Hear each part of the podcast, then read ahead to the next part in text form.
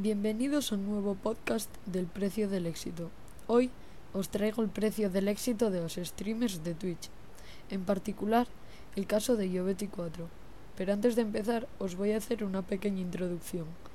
Los streamers de Twitch son parecidos a los youtubers, lo que pasa es que en Twitch solo se pueden hacer directos, no se pueden grabar vídeos. Los directos se llaman streams, de ahí viene el nombre de streamer. En esta plataforma cobran menos que en YouTube. Por eso la mayoría de streamers tienen canal de YouTube en los que suben los directos de Twitch resumidos.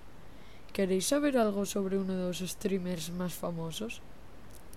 Yobeti4 es uno de los mejores jugadores de mando del mundo. Tiene unas mecánicas excelentes para ser de mando.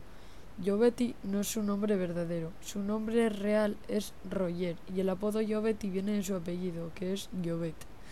Es un chico de 21 años al que le apasionan los videojuegos. Su familia no era ni rica ni pobre, eran de clase media. Yobeti empezó jugando en una Play bastante simple con los mandos de serie que trae la consola.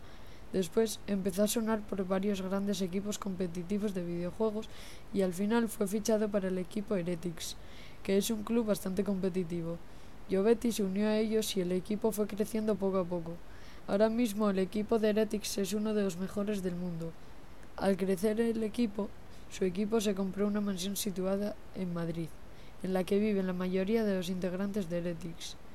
Gracias a todos los oyentes y nos vemos en el siguiente programa.